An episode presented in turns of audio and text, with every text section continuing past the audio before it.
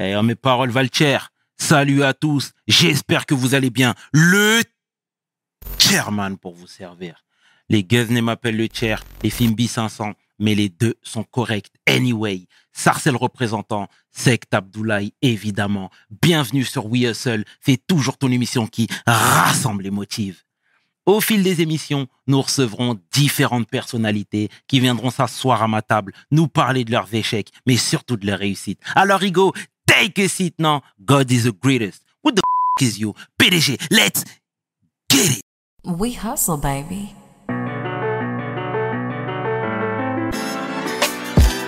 The chairman. We hustle, baby.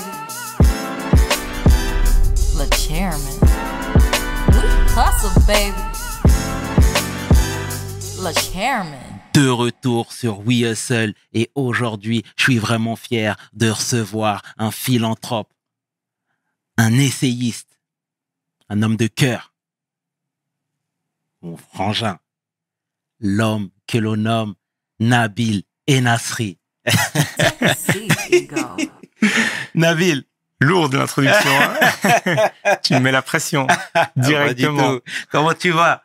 Ça va très bien, toi Ça va frère Ça va, franchement, on est là, posé, ça fait plaisir. En forme, je vois. Merci, c'est gentil. Alhamdoulilah, on est revenu. C'est très bien. Déjà, merci, merci de l'invitation déjà. Merci infiniment d'avoir accepté l'invitation. Comme je te le disais, euh, euh, tu nous inspires. On aime beaucoup ce que tu gentil. fais. On aime beaucoup ce que tu dégages, les, Merci le sourire. Et, euh, et toutes ces raisons nous ont poussé à t'appeler. Il fallait. Dis-moi, Nabil, est-ce que tu peux te présenter, s'il te plaît, pour celles et ceux qui ne te connaissent pas? Bon, on va commencer. Bismillah. Donc, euh, Nabil euh, Enasri. J'ai euh, 41 ans, je suis marié, j'ai trois enfants. Je suis né euh, en France, dans une ville euh, du nord-ouest qui s'appelle Laval, géographiquement entre Nantes et, et Rennes et Le Mans, on va dire schématiquement. Je suis le huitième d'une fratrie de, de 10 enfants. J'ai cinq frères et quatre sœurs.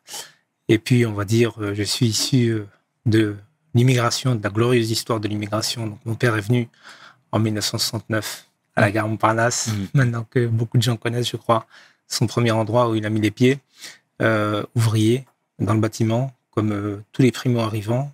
Il est euh, ensuite, il est arrivé au départ, il était seul. Ensuite, ma mère l'a rejoint deux ans plus tard, et puis ils ont fait souche en France.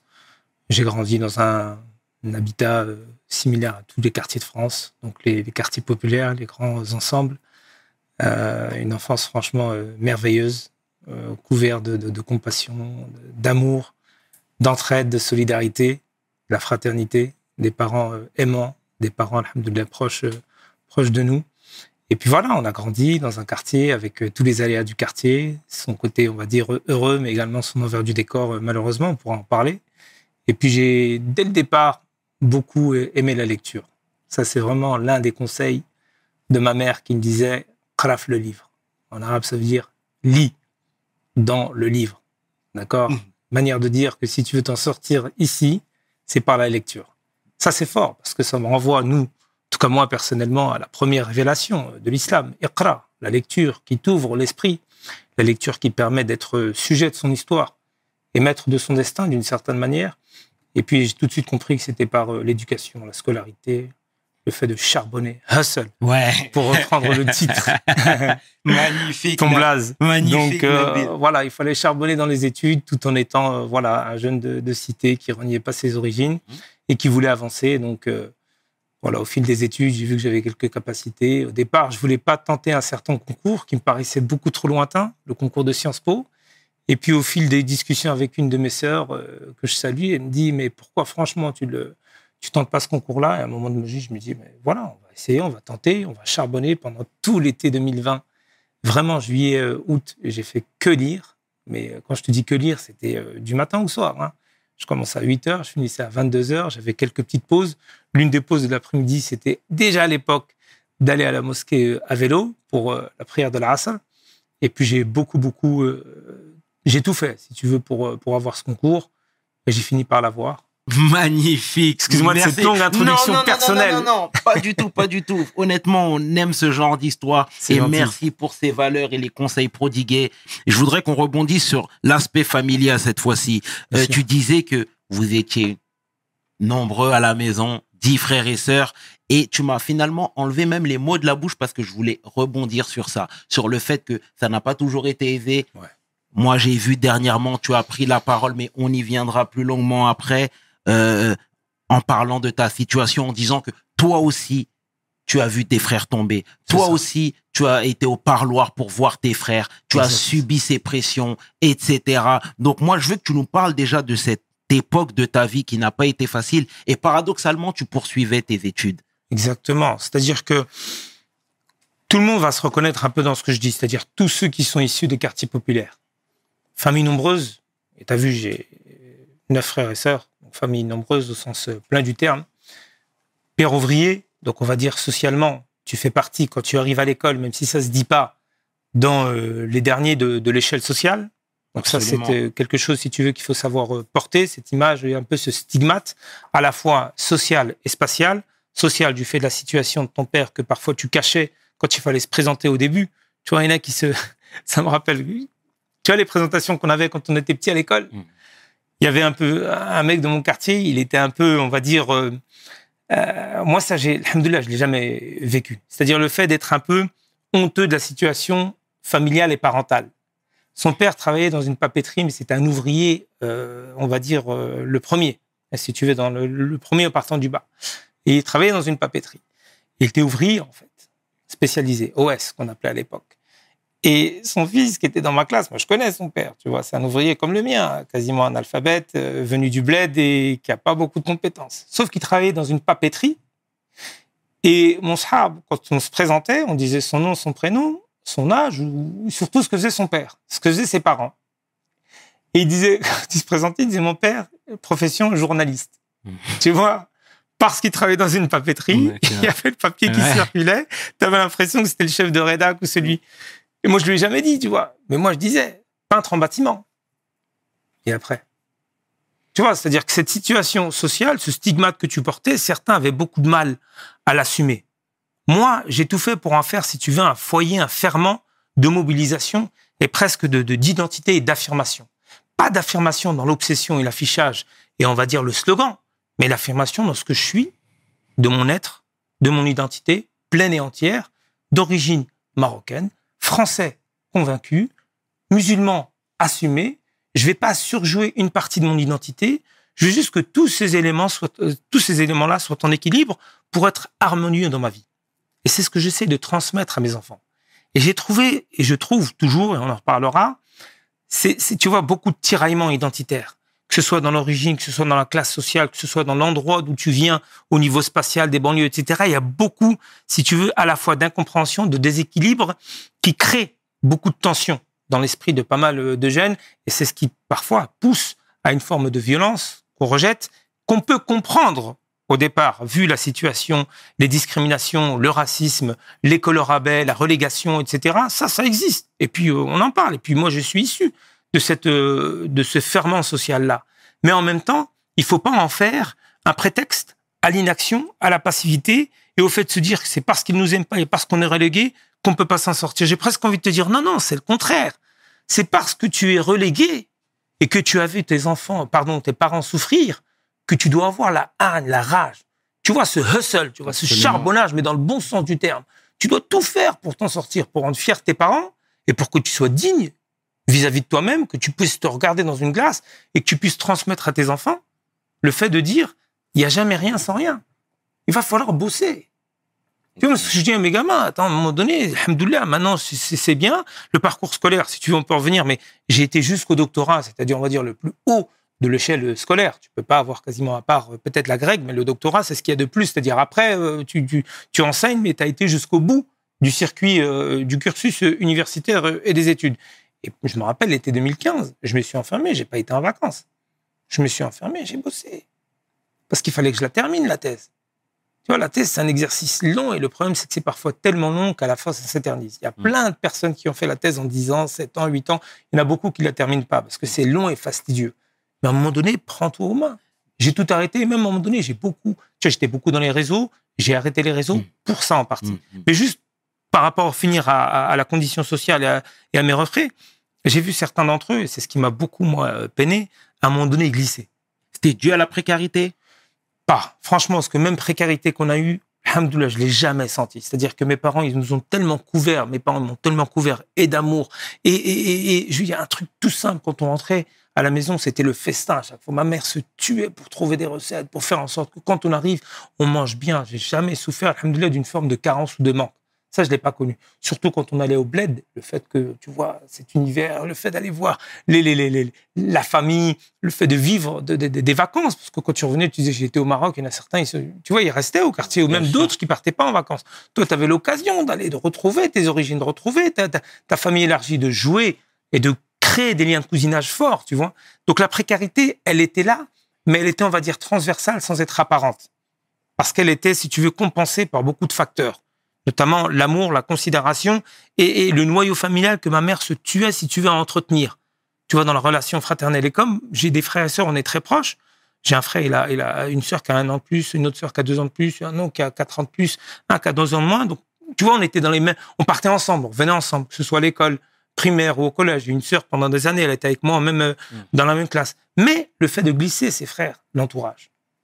J'ai vu un de mes grands frères, et puis, machallah, je l'appelle un peu, tu vois, je le surnomme euh, Tyson. J'ai une force de la nature, tu vois.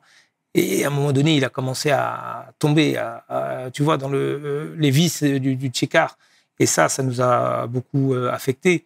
Et frère, c'était les, les va-et-vient au placard, ma mère, tu vois, beaucoup dans la, dans la souffrance, dans la douleur, le fait de se dire qu'elle a raté quelque chose, une éducation. Ouais, il y a- il y, a une musique à un moment donné à l'époque où j'écoutais beaucoup de rap, beaucoup moins aujourd'hui pour ne pas dire pas du tout, quoique ça dépend du, du rap, il y a rap et rap, mais le cercle familial de, de Rinka du 113. Cercle familial, honnêtement, je l'ai beaucoup écouté parce que c'était aussi parfois une manière de, de, de m'évader et de me dire qu'il y en a certains qui mettent des mots dans des situations que je vis moi personnellement et qui la racontent mélodieusement, qui me permet un peu, tu vois, de m'évader, de m'évader et de m'oublier. Donc euh, après, tu vois, quand il y en a un qui glisse, il y en a un deuxième souvent qui, qui essaie de faire euh, les, mêmes erreurs. Et puis donc, euh, à un moment donné, c'était c'était régulier. Est-ce que ça, ça fait office de déclic pour toi? En te disant qu'il fallait surtout pas que tu tombes dans ces travers. Franchement, clairement, oui. Clairement, quand j'ai vu euh, l'état de, mes parents, particulièrement de, ma mère, est-ce que ça a suscité, est-ce que ça a créé comme euh, retombée, on va dire, négative au sein, au sein du foyer, j'ai dit, hors de question. En fait, je vais essayer de faire tout l'inverse. Tout l'inverse. Je vais charbonner dans les études. À un moment donné, il y a un autre de mes grands frères qui vient au bled. Et tu vois, ma mère toujours un peu fatiguée parce que, voilà, tu as des problèmes ici, là-bas, tu sais plus où donner de la tête. Et tu te dis, et un frère me dit, écoute, t'as pas le choix, il faut que tu l'aies ton concours.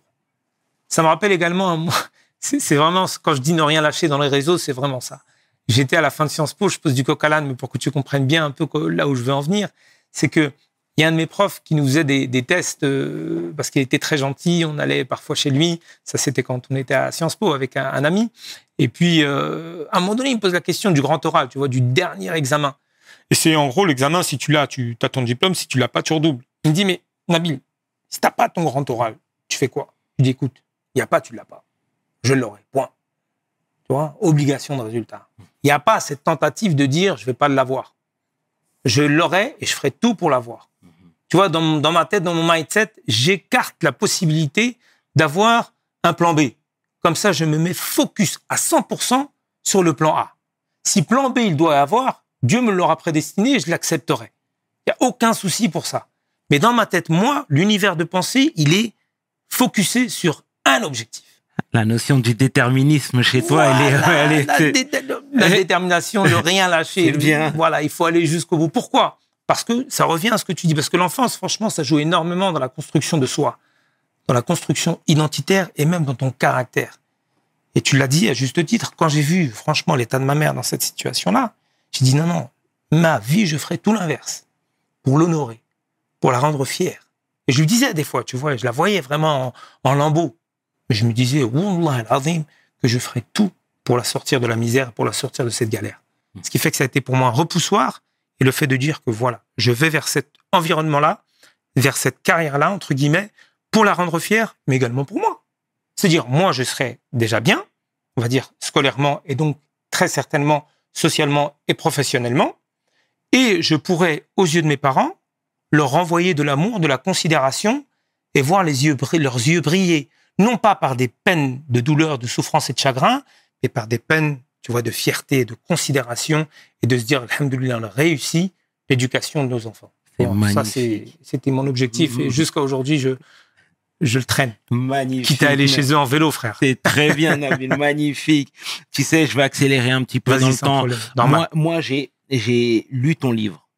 C'est très J'ai lu ton livre et c'est tout à fait normal. Merci. Les sept défis capitaux que je trouve vraiment très bien écrits. Donc, on ressent même cet amour pour la littérature, les tournures de phrases, etc.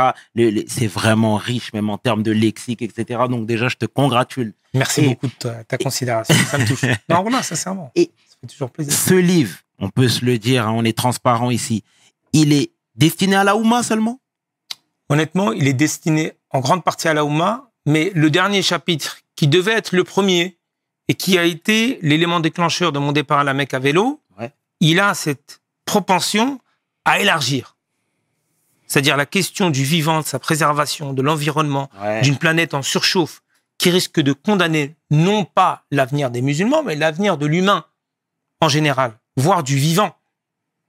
Je dis à la fin que ce, sujet-là, il, normalement, qui était le septième défi, il aurait dû mettre en premier défi. Tellement ce sujet, il est décisif, il est important, c'est l'enjeu du siècle et l'enjeu de notre civilisation. Tu vois? Et dans cela, je pense qu'il y a énormément de passerelles, de ponts, de convergence avec tous les autres segments de la population française et de manière générale avec l'humain lorsqu'il a de, de son identité de adamique, de Adam. Tu vois? Donc il est adressé à l'Ouma sur certains des chapitres, mais sur celui qui pour moi aujourd'hui est l'enjeu le plus important, le défi qui conditionne tous les autres, on a un impératif qui est d'aller vers l'autre pour unir nos efforts, aller vers une forme de convergence de lutte au sens noble du terme, afin de préserver un habitat, une planète habitable, parce que si c'est pas le cas, frère, il n'y a plus rien. Tu vois, on risque d'aller vers une trajectoire qui risque très honnêtement de, de, de, de, de mettre en péril les possibilités de vie sur Terre. Sans spoiler, hein, mais tu sais, même à la fin de ton livre, tu as écrit un petit mot pour ton fils aussi, Exactement. où tu l'as mis en garde justement sur les risques en fait que tu viens d'évoquer ici là. Toi déjà, euh, tu as même parlé de ça en disant que c'était un des préceptes religieux. Euh, toi, qu'est-ce qui a éveillé ta conscience déjà dans un premier temps?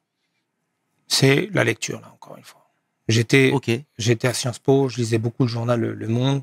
Il y a bon à manger dans le journal, mais il y a quand même encore des journalistes de, de- de qualité. Tu sais, moi, je suis pas dans une, dans un, comment dirais-je C'est bien, si tu me permets cette digression, par rapport aux autres compartiments de la, de la société, je fais pas du, bah, du coup, d'amalgame.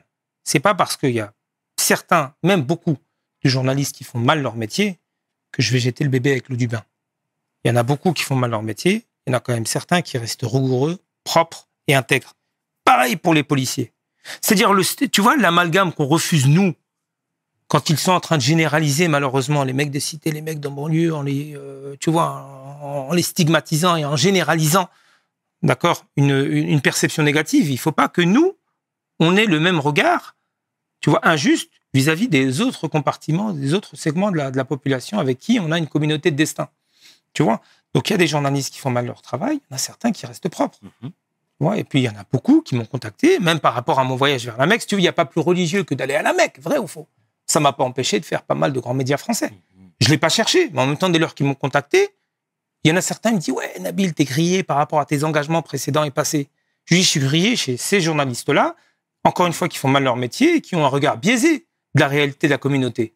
Mais chez certains qui restent propres et intègres, eh bien, regarde, la parole, elle est libre. J'ai sorti mon livre sur le Qatar, j'ai eu pas mal de médias qui m'ont contacté. Et puis, il y a été des, discussions. Dès lors que tu apportes de la contribution éclairée sur un sujet, de la matière, notamment scientifique et intellectuelle, eh bien, tu peux être sollicité. Faut pas non plus, si tu veux, tirer sur tout le monde et se réfugier dans une posture victimaire.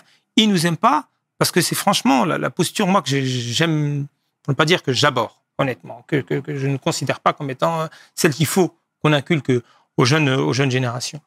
Donc, euh, j'étais à Sciences Po, je lis euh, pas mal ce, ce journal, et à un moment donné, il y a Hervé Kempf, que je salue, parce que c'est quelqu'un qui m'a beaucoup éclairé, qui parle de son bouquin qui s'appelle Comment les riches détruisent la planète. Et son ouvrage, il est basé sur le rapport, du GIEC, le troisième à l'époque.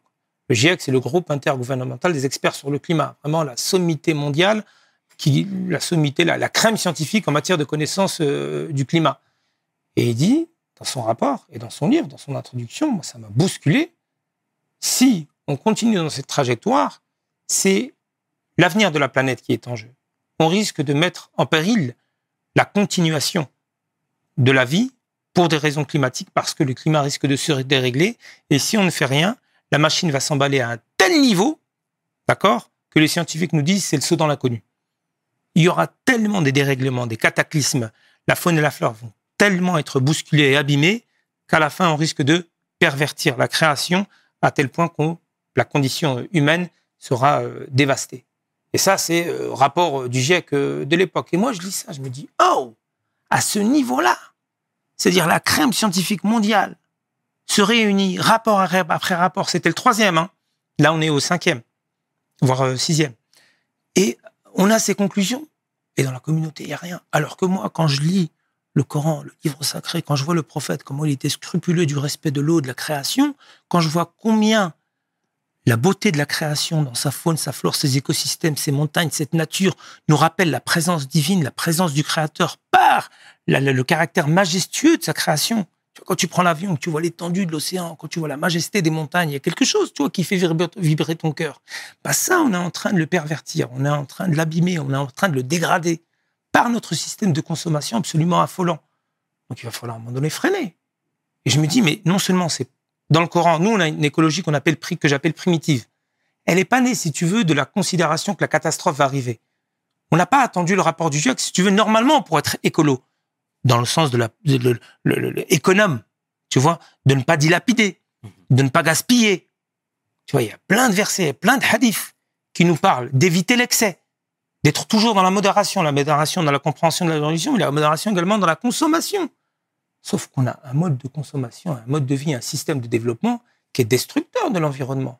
Donc moi, je lis ces versets qui sont par centaines à portée écologique. Ces euh, pratiques prophétiques qui sont dans la modération et le fait d'éviter l'excès. Et je me dis, on a en face une réalité, les musulmans sont totalement absents d'une nature qu'on est en train de piller, de dilapider. Donc il y a une incohérence entre un souffle coranique écologique et une absence de pratique de la part des musulmans et même dans la pensée. Et je parlais à certains ulama, à certains chouurs, à certains profs, je leur disais, mais pourquoi il n'y a rien sur le sujet? Préoccupés par des sujets qui sont importants, ceux que je dresse dans les sept défis capitaux, le racisme, l'islamophobie, la mmh. question palestinienne, la scolarité des jeunes, tout ça, c'est des sujets, franchement, l'éducation très important. Mmh. Mais il y en a un qui est totalement absent, qui l'est un petit peu moins aujourd'hui et qui va conditionner tous les autres dans un avenir proche. C'est pas une préoccupation de bobo parisien uniquement, la question de la préservation de l'habitat planétaire c'est nous, en tant que musulmans, une considération primaire, primitive, que l'on doit mettre au centre de nos préoccupations de mobilisation. Comment t'expliques qu'il y ait non prise de conscience? C'est toute la question. J'ai l'impression qu'on revient également au sujet premier, premier défi de ces défis capitaux, l'éducation, l'instruction. Dans le sens où la communauté, il faut qu'elle ouvre les yeux, il faut qu'elle soit beaucoup plus alerte à la fois de la compréhension de sa religion, mais également des défis d'aujourd'hui, de la compréhension de la réalité du monde. Et le monde aujourd'hui va vers une trajectoire où bah, les canicules aujourd'hui à répétition le prouvent. Chaque année, l'année la plus chaude jamais enregistrée. Tu as vu que la première semaine du mois de juillet est la semaine la plus chaude du, du 21e siècle. Et c'est une spirale qui va comme ça en s'aggravant. D'accord? Et en plus de ça, le réchauffement va dramatiquement impacter, et c'est malheureux, les portions les plus fragiles de la population mondiale. L'Afrique en particulier.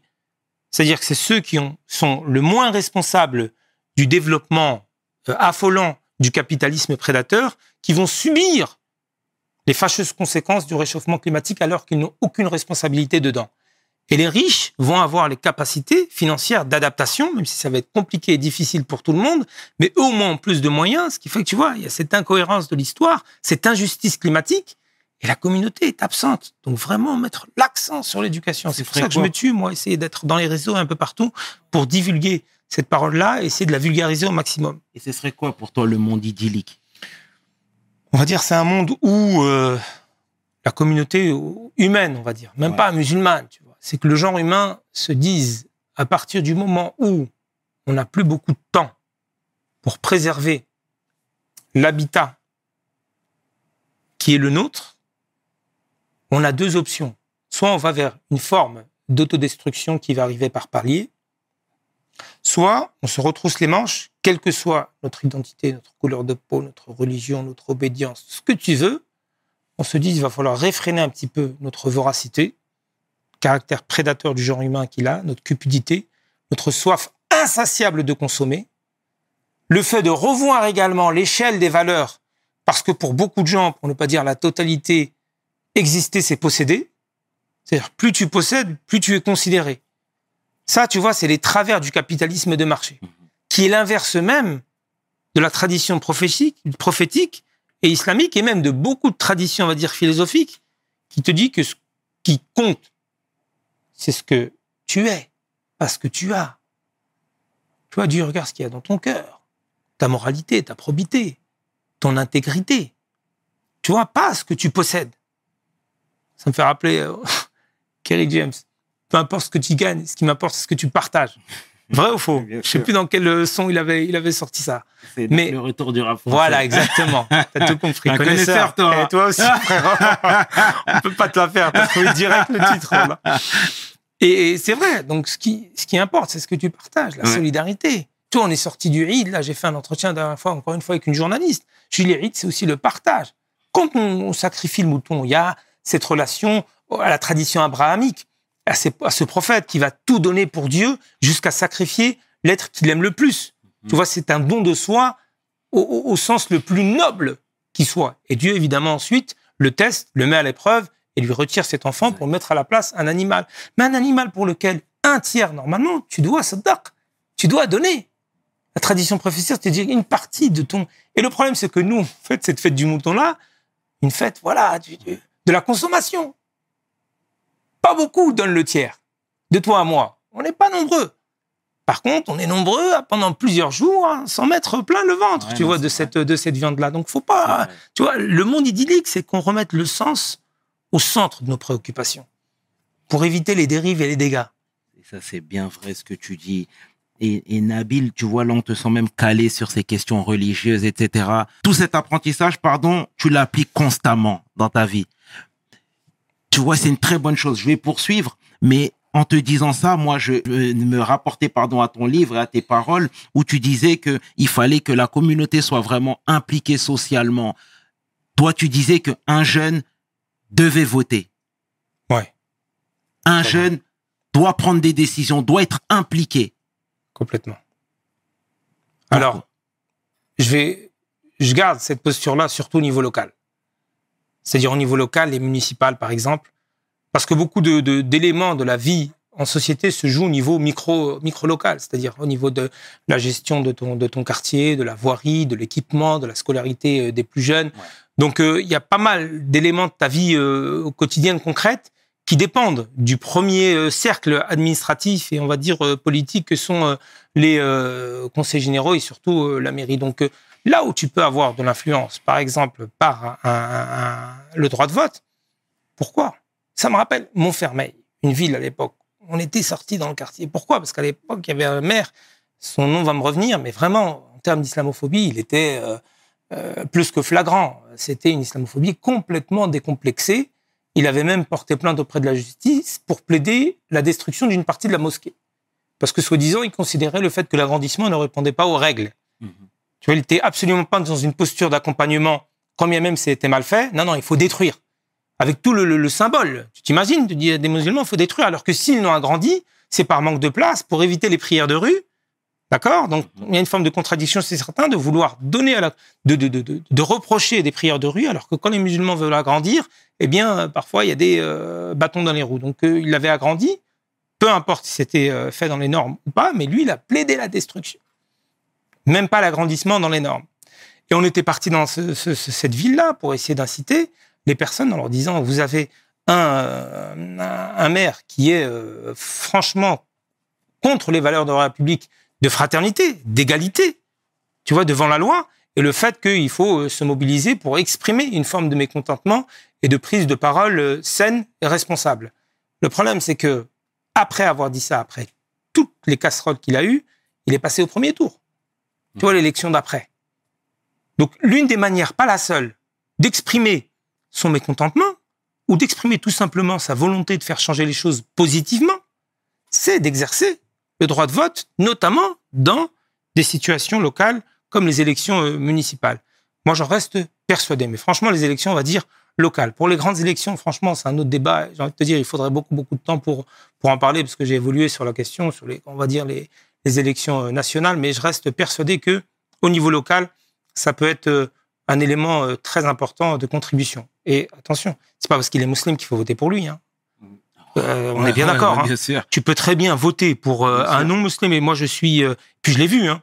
tu peux avoir des personnes beaucoup plus propres intellectuellement et éthiquement en n'étant pas musulman que soi-disant un musulman qui va jouer la carte de l'identité islamique pendant les élections, pendant la campagne, pour l'oublier après. Absolument. Tu vois, il y en a qui sont des fossoyeurs de l'identité islamique. C'est pour ça qu'il faut faire très attention à comment cette ressource elle est utilisée par certains.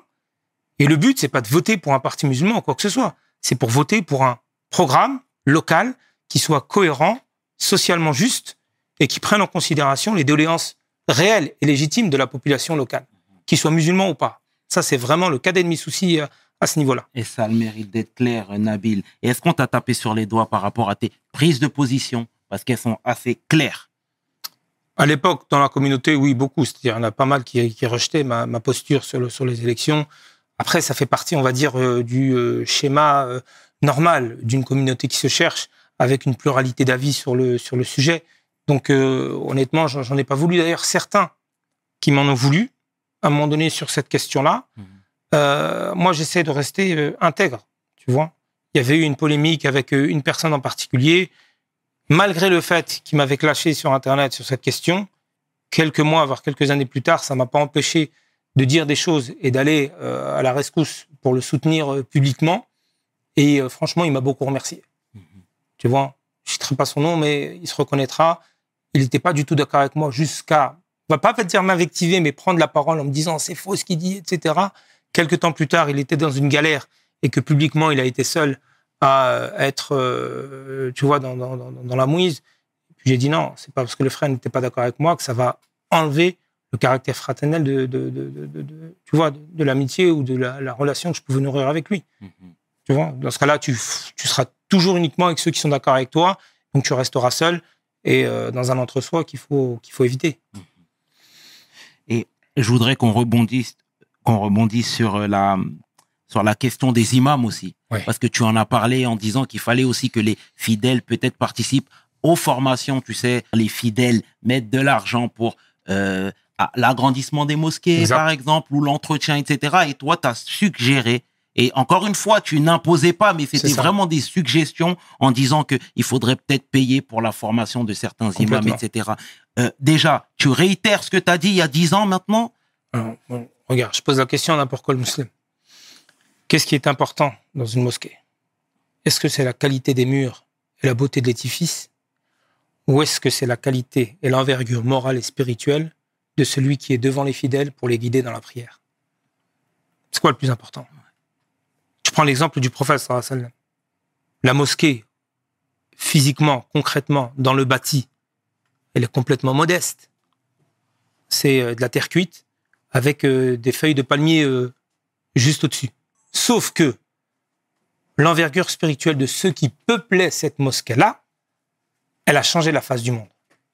Donc ce qui est important dans l'exemple prophétique et des compagnons, c'est de dire qu'il faut absolument mettre le paquet dans la formation, dans l'éducation, dans le fait de, de s'inspirer réellement des valeurs nobles du Coran et de la Sunna pour être des acteurs de bien, des vecteurs de positivité et de contribution. Donc ce qui est important dans les mosquées, c'est la formation de celui qui va les guider les fidèles. D'accord? Et le problème aujourd'hui, c'est qu'on a des imams, pour une partie d'entre eux, qui encore viennent du bled, donc qui n'ont pas du tout la même mentalité que ceux à qui ils s'adressent.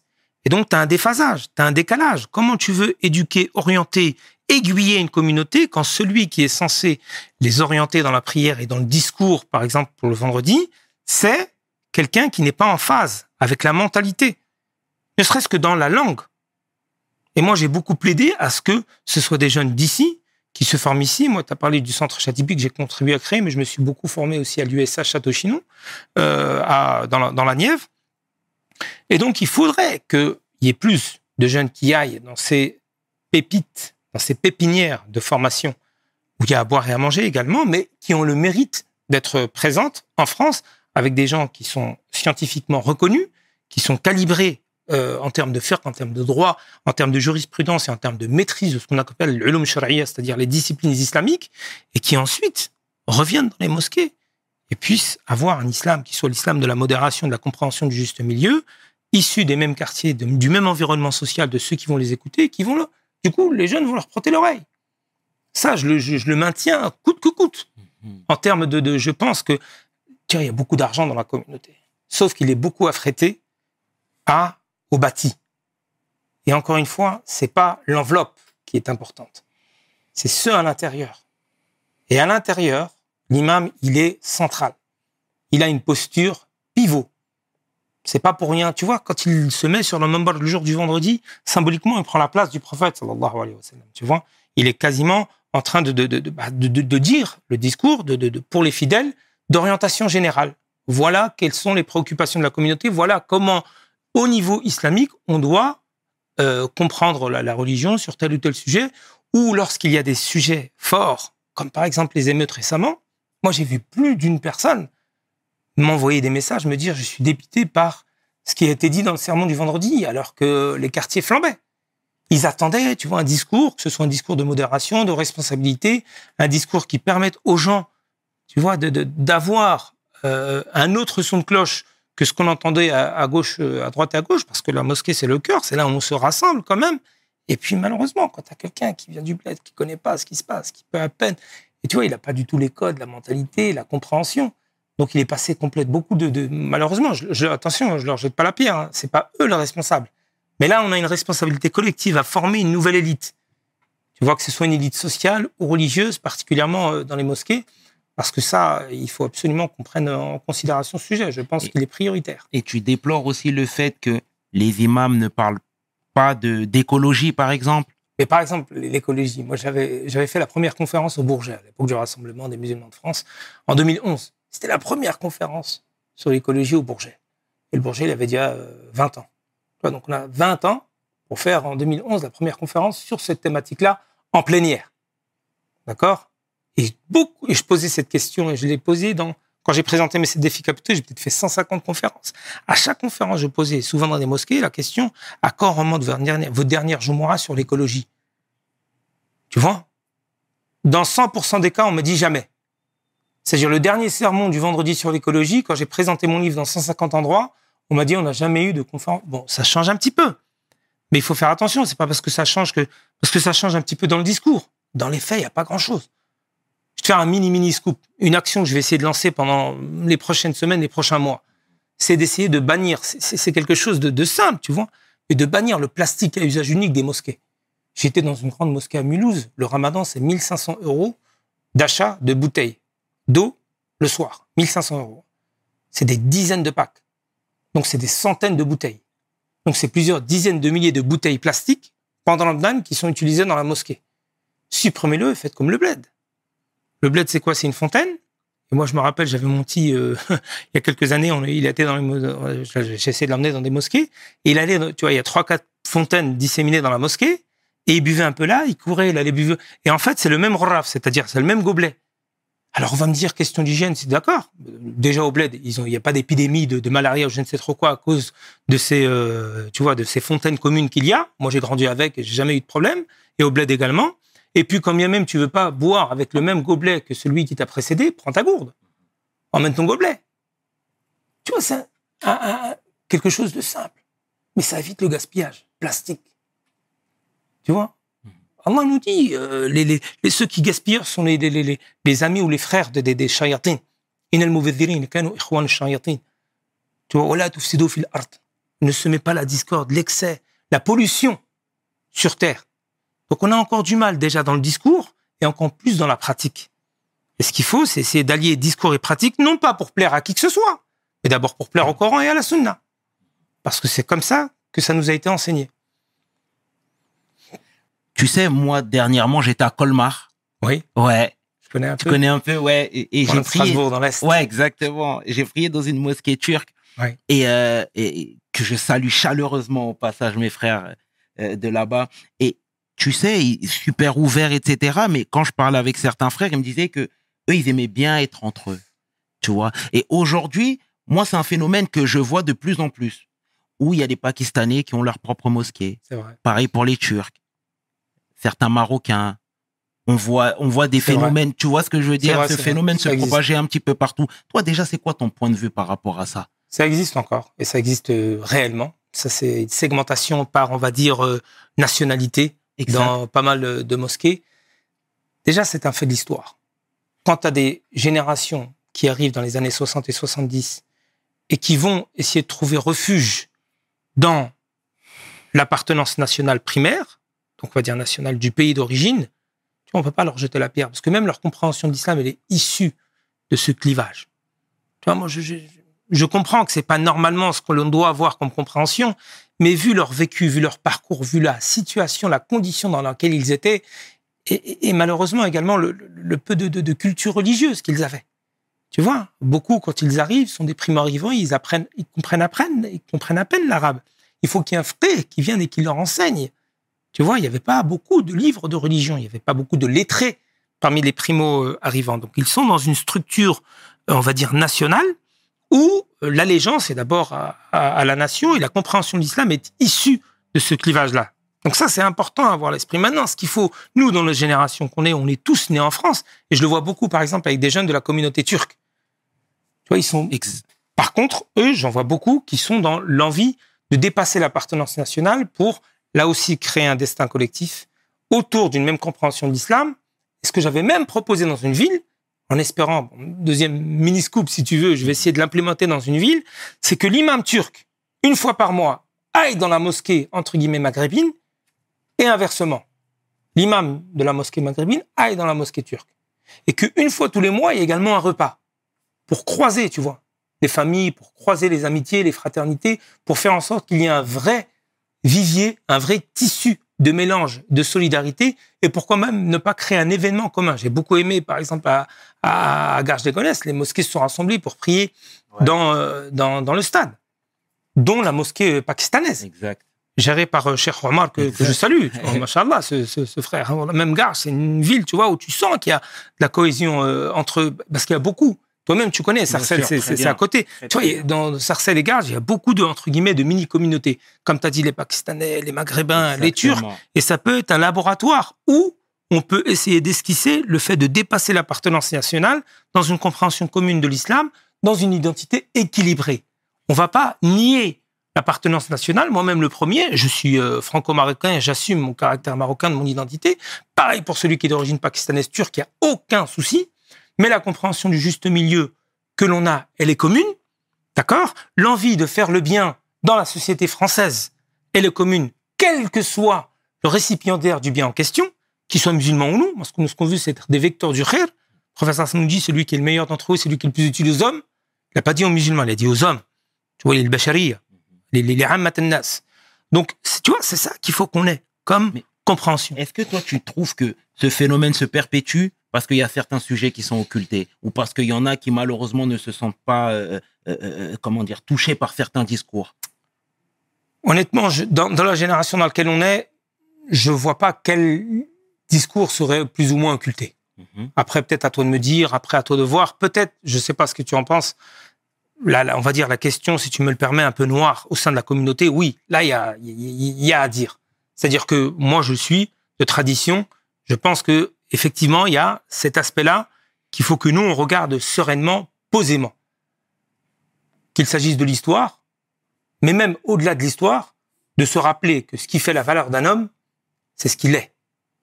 Et ce qu'il est, c'est sa piété d'abord, son intégrité, sa probité. Tu vois, quelle que soit ta couleur de peau, tu peux être celui qui est devant. Quelle que soit ta couleur de peau, quand bien même traditionnellement, culturellement, ça te poserait un petit problème, mais non.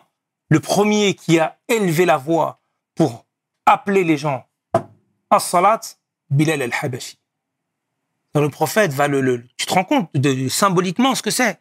Toi, ancien esclave de couleur noire, déprécié dans la tradition d'époque du fait de ce que tu es physiquement, c'est toi que Dieu m'a inspiré comme choix pour appeler les gens à l'acte d'adoration, le meilleur qu'il soit la prière. Pas beau ça en termes de, d'égalité, en termes de, d'éducation, de messages envoyés à une communauté qui doit se dire non, quelle que soit la personne, quelle que soit ton histoire, quelle que soit ta couleur de peau, quel que soit ton antécédent, ce qui importe, c'est ta probité, ton intégrité et ce que tu amènes comme bien à la société. Merci pour ces précisions, Nabil. Merci. à Ici, toi, on parle de, on parle de tout. Hein. Il faut. on il met faut. tout sur la table, mon non, mais il faut. C'est comme ça aussi. Tu as raison. Des fois, il y a certains sujets, c'est juste la manière de les aborder. Exact. Mais moi, je suis complètement d'accord. Il faut pas les occulter parce que si tu les occultes, tu vas être dans le déni. exact. Et le déni n'est jamais sain.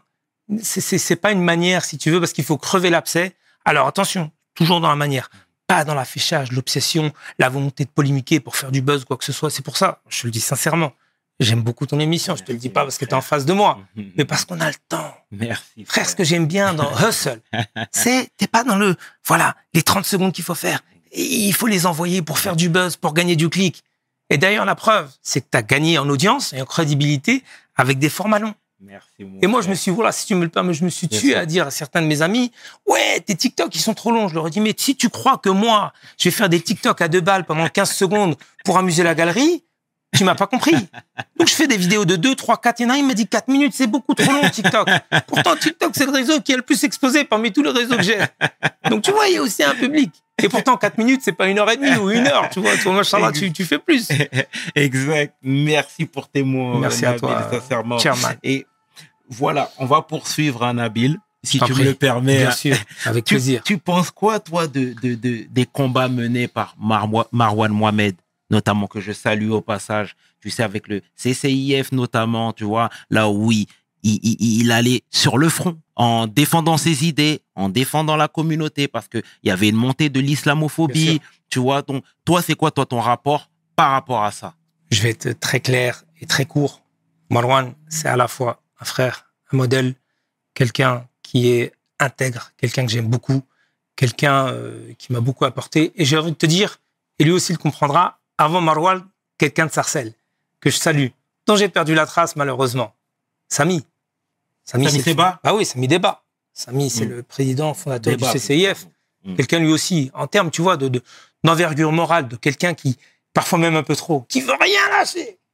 Tu vois, qui se dit non, il faut rester intègre, totalement, aucune concession. Samy, c'est, c'est un modèle, c'est un exemple. Après, on peut ne pas être d'accord dans la stratégie, parfois dans certaines postures, dans certaines prises de position, hein, dans même certains combats pour lesquels moi je me suis à un moment donné engagé et eux l'ont pas fait. Il n'y a aucun problème. On était dans la discussion parce qu'ils sont calés islamophobie. Parfois, ils n'ont pas voulu euh, en sortir. Moi, je dis. leur en as voulu? J'ai pas que j'en ai Un voulu. petit peu. On va dire, j'étais pas d'accord stratégiquement. Ok. Tu vois, sur certains sujets.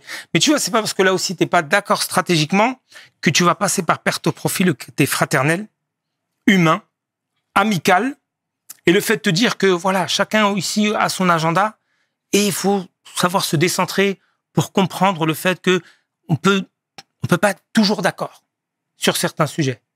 Et ce que, ce que j'aime bien, c'est qu'avec Marwan et Samy particulièrement, tu arrives à dépasser ça. Malheureusement, frère, on est dans une émission, on va dire, on se dit les choses. Tu as d'autres responsables, tu as d'autres connaissances, ou à partir du moment où tu n'es pas d'accord avec lui stratégiquement, il te barre, il te next. Et ça, c'est ça, c'est pas bon. Des fois, tu reviens vers lui amicalement le jour de l'Eid, il te répond pas. Bon, après, ça fait partie de la vie, mais c'est dommage. Mais c'est pas ce que j'ai vécu avec euh, Samy et Marwan. Tu vois, il y a certains responsables, franchement, chapeau à eux pour leur complétude, même si ça n'existe pas, et dans le fait que que ce soit dans le fond des sujets et des euh, messages et des causes que l'on a défendues, comme du côté fraternel, amical, ça a été euh, de la crème. On les salue. On les salue hein. exactement. C'est très bien. Et tu sais, je vais aborder un autre sujet euh, euh, avec toi, Nabil. Voilà, ces derniers temps, moi, je te voyais, je regardais tes petits lives, etc., tes petites vidéos. Franchement, tu nous envoyais trop d'énergie. C'est gentil. Pourquoi? Parce qu'on voyait différents paysages, parce qu'on voyait différentes personnes. Toi, toujours avec le sourire, fatigué, mais toujours avec les sourires. Dé- Ouais. Le sourire, pardon. Déjà, raconte-moi, qu'est-ce qui t'est passé par la tête pour mener à bien ce projet? Bonne question. Moi-même, des fois, je ne sais pas. Non, je rigole. tu sais, quand j'ai dit à ma mère la première fois, hein, je vais aller, hein, je m'en rappellerai toujours. Voilà. Elle a crié presque. Elle m'a dit, quoi? Tu vas aller à la Mecque à vélo? Elle me dit, non, vous, en gros, t'es devenu dingue. Qu'est-ce qui t'est passé par la tête? Là, t'as utilisé un mot que énormément de personnes m'ont envoyé. C'est qu'est-ce qui t'a inspiré? Ou plutôt, t'as fait quelque chose d'inspirant. Exact. Et ta question, qu'est-ce qu'est-ce qui t'a effectivement euh, inspiré? Sur la base de ce que je t'ai dit sur l'écologie, l'absence de considération de la communauté sur un sujet absolument central pour notre avenir, je me dis, mais comment faire pour essayer de la mobiliser afin de l'éduquer? Je m'éduque aussi, je suis pas là dans une posture d'arrogance, moi aussi, je reste un élève et un étudiant, mais pour essayer de contribuer à l'éducation collective. Tu vois? Je me dis, qu'est-ce qui pourrait, parce que tu fais des livres, tu fais des vidéos, des longues vidéos sur l'écologie, tu as quelques milliers de vues, tu as quelques milliers de ventes de livres, c'est bien, mais c'est pas ça qui touche la masse. Donc je me pose la question, je reste, tu vois, un acteur, on va dire, euh, euh, soucieux du fait d'avoir de l'impact. Sinon, frère, tu parles tout seul et euh, tu vis dans une grotte. Non, ce qu'il faut, c'est avoir de l'impact pour essayer de diffuser au maximum tes idéaux. Je me dis, il faut une action spectaculaire dans la forme, qui soit toujours importante et cohérente dans le fond, et qui ait du sens pour amener la communauté à une prise de conscience accrue. Ça, je le mijote depuis des années, hein, depuis 4-5 euh, ans. Il y a trois ans, je tombe sur une vidéo de jeunes Anglais, même de jeunes, ils avaient, euh, certains étaient même pas jeunes, partent de Londres vers la Mecque à vélo. Je me dis, tiens, il y a là-dedans du sens. Il y a une action spectaculaire dans la forme qui peut drainer un public sur le réseau. Il y a le chemin vers le sacré, vers le Hajj, ça va parler à toute la communauté. Il y a du défi sportif. Le sport, hmm. c'est ma passion. Donc tu peux, si tu veux, par plusieurs entrées, mobiliser une communauté avec un discours transversal qui soit de dire attention à l'habitabilité d'une planète que Dieu nous a mis comme un dépôt qu'il nous faut préserver dans le cadre d'une génération qui est à la croisée des chemins. Soit on la préserve, soit c'est l'autodestruction. D'accord? Donc je mijote tout ça dans mon esprit. Et je me dis, pourquoi ne pas le faire? Ils l'ont fait. Ils sont partis à 7, ils ont fini à 2 par contre. Tu vois, eux, à l'époque, ils avaient pris trois fois l'avion. Ils avaient fait 3500 km autour parce qu'ils étaient passés par la Grèce. Ensuite, ils avaient pris l'avion pour l'Égypte et tout, et c'était plus court. Mais je me dis, voilà une action qui a du sens. Je vais pas me remettre dans les réseaux pour faire encore du spectaculaire sans fond, du spectaculaire minable. Non, je suis pas là pour amuser la galerie, comme je t'ai dit tout à l'heure sur TikTok. Non, moi, je vais donner quelque chose qui ait du sens et de la consistance à la communauté. Et je mûris ce projet, je le pose par écrit, je consulte quelques personnes, et à partir du moment où, avec mon épouse, mes enfants, à qui j'ai beaucoup parlé, je me dis, Bismillah, j'y vais. J'ai pris la décision, comme je t'ai dit tout à l'heure, par rapport à mon prof. Il m'a dit, qu'est-ce que tu fais si t'as pas ton grand oral? Il n'y a pas. J'aurai mon grand oral. Rappelle ce que je disais tout à l'heure? Là aussi, je me mets un objectif, je le pense en amont, je le mûris, je prends conseil auprès de personnes avisées, et ensuite, toi.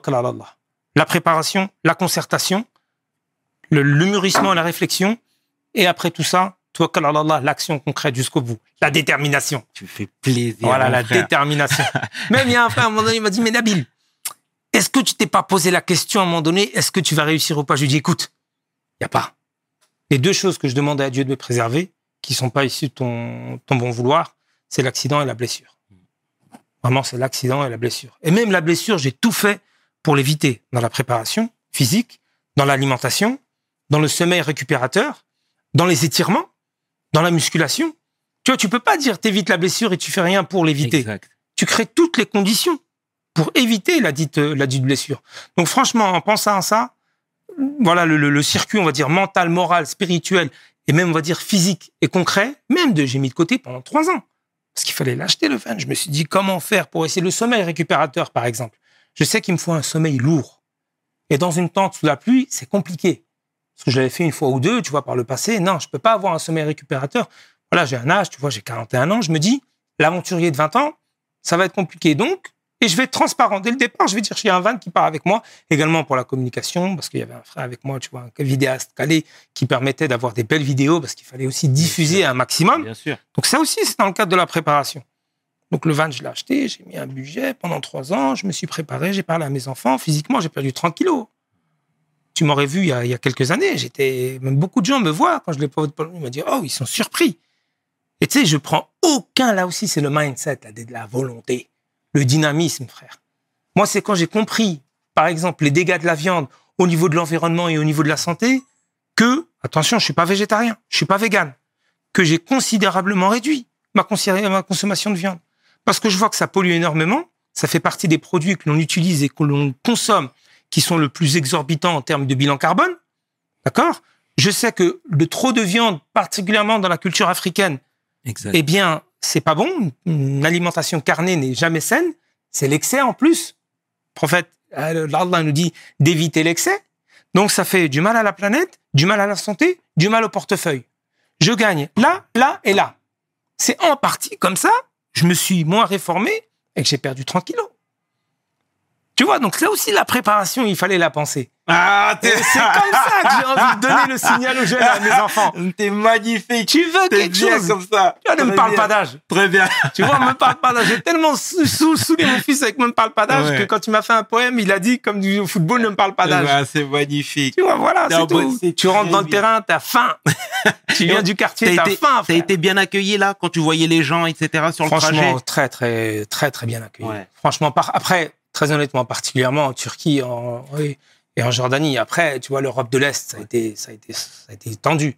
Mais tu sais, en fait, tu fais bien d'en parler parce que moi, j'étais en Turquie aussi l'année dernière, Ouais. que je salue fraternellement mes frères turcs. Et, euh, et, et tu sais, je parlais avec certains d'entre eux Ouais.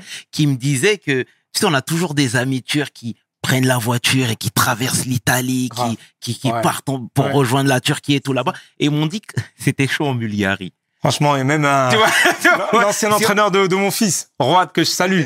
Il m'a dit, frère, t'as rien vu parce que je commençais à souffrir en- dans les euh, Alpes euh, autrichiennes. Il m'a dit la Bulgarie, t'as rien vu. Il m'a dit la Turquie, c'est c'est peanuts. Tu vas souffrir.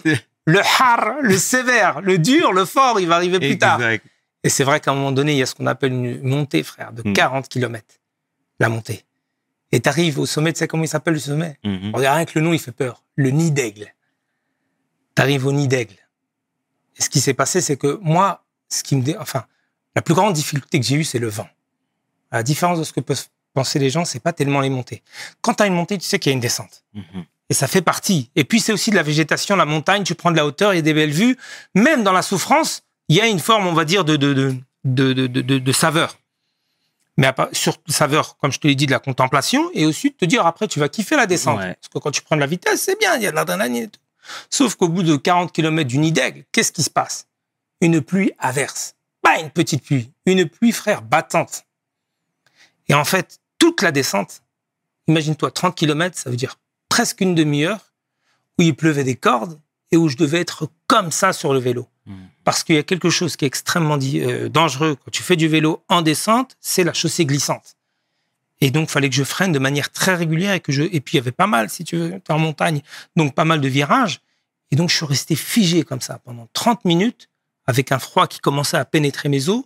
Et quand à la fin de la descente, donc j'ai pas du tout kiffé, j'ai morflé la montée, alors que je pensais kiffer la descente. J'ai encore euh, autant morflé à la descente qu'à la montée. Et quand j'ai repris après pour les 50 km qui restaient, surtout les premiers kilomètres, j'ai eu du mal physiquement parce que j'avais mes, muscles, s'étaient presque rigidifiés. Tu vois? Ils s'étaient raidis du fait d'être comme ça, masse, tu vois, bien avec le guidon et extrêmement focus. Et ça a été l'une des... euh, D'ailleurs, à- c'est lors de cette montée que j'ai fait la vidéo gag à, à l'entraîneur du Maroc, euh, Walid Walid. Regragri. c'est à ce moment-là, j'ai dit, sera là, ça y est, c'est fini, 2500 km, j'en peux plus. Ah, bon, c'est très bien. Mais ils ont oublié Et- qui j'étais, frère. C'est magnifique ce que, tu nous Alhamdoulilah. fais, ce que tu nous dis, euh, Nabil. Ce sera le mot de la fin, euh, Nabil. Merci infiniment pour, cette- pour cet échange, pour ce partage, cette jovialité, frangin. Et il faut. Merci à toi, Nabil. Merci, frangin. C'était le tiers qui est 500 avec l'homme que l'on nomme Nabil et Nasri pour We Hustle. Mes paroles valent tiers. Peace. We hustle, baby.